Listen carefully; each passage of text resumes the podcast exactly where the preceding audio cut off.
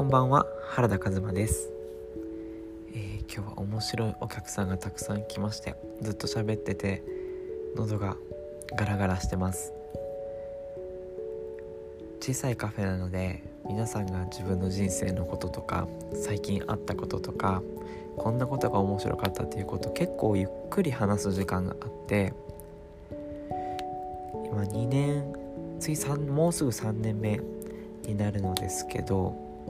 ずっとずっと保育士の頃からね人の話を聞いて聞いて聞いてって続けてきたんですけど最近は逆にどうなのってお話を求められてることが多くなってきたりとかこの収録もそうなんですけどなんかいいバランスになってきてます。27歳にして話す聞くのバランスが子供かって感じなんですけど話す聞くのバランスが最近心地いいなと思うこの頃です。えー、今日はそう何を話そうかっていうのをそのお話の中で決めたんですけどお客さんとの「カズマめっちゃ絵描いてるやん」ってね言われたんですね。僕インスタグラムに自分の描いた絵抽象画なんですけどを何度か何度かっていうか結構載せててどんどんどんどん変化していく様が自分では楽しいなって思ってどうなっていくんだろうね。この絵をどう生かしていくんだろうねっていうところで楽しんでるんですけど珍しくね1年半年から1年1年経たないぐらいかな。結構続いてるんですねこれが。でもともとの僕っていうのがえー、飽き性習慣化することはできないというもう本当に飽き性飽き性の本当に継続力のない男今,、まあ、今もそうなんですけどなんですがなぜかね絵は続いた続いてるんですね。続いたというかこれは何でかっていうお話をしたいなって思っていてまあテーマとしては継続すること好きなことを見つけるうん。それにしよう。好きなこと続けれることを見つけれるために好きなことを見つけれるためにっていうテーマでお話をしたいなって思います。で一言で言うと昔の僕は、まあ、今もそりゃそうなんでしょうけどそもそもの選択肢が少ない。っていうことがまず1個挙げられます。だからね子供の頃もっといろんなことチャレンジしとけよかったなとか見とけよかったなって思ったりするから自分の子供にはねいろんなとこ連れてってあげたいななんて思ったりするんですけどそもそもいろんなものを見聞きするっていう風に決めとかないと結構狭い世界で生きることになっちゃって自分が本当に心地いいもの好きなものがあるはずなのにそれはないという思い込みで生きてしまうことって結構あると思っていていろんな人を見ててね。結構それこれ絵の話と結構それてきちゃってるけど何でも言えるから選択肢をどんどんどんどん広げてみてその中から選ぶ、まあ、カードを増やしすぎて選べないみたいなこともまた起きてくると思うけどそれはバランス増やしすぎたと思ったら一回ここに決めるっていうのももちろん大事だと思うんですけどどっちだよって話ですけどね、まあ、少ない人が多いなって思います。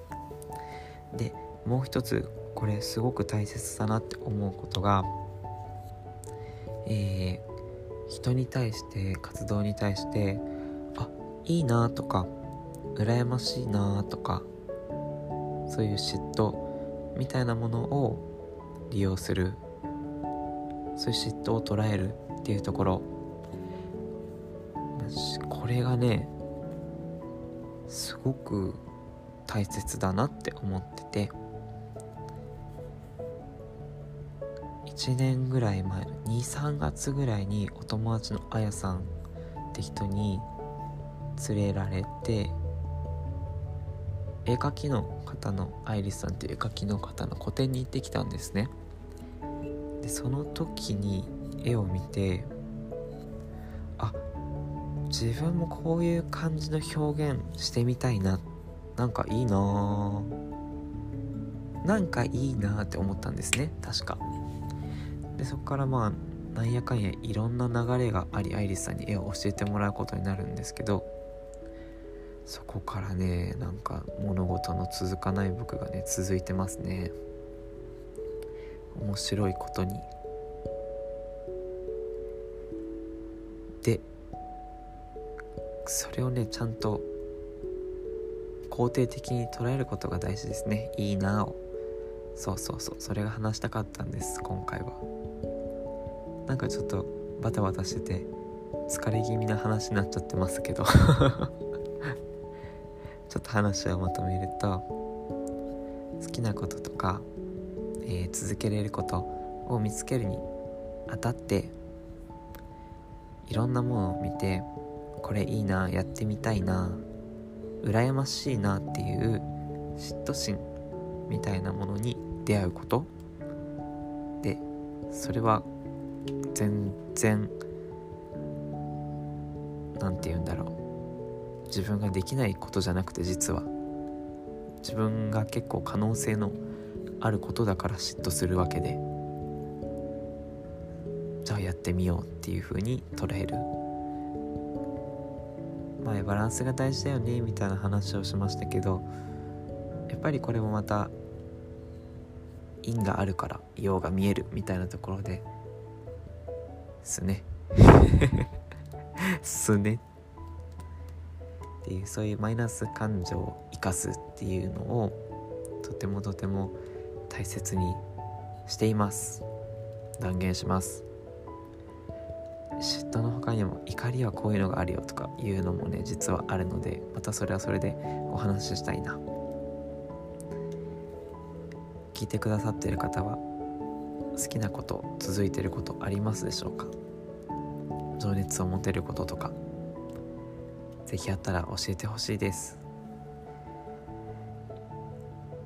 もうそういう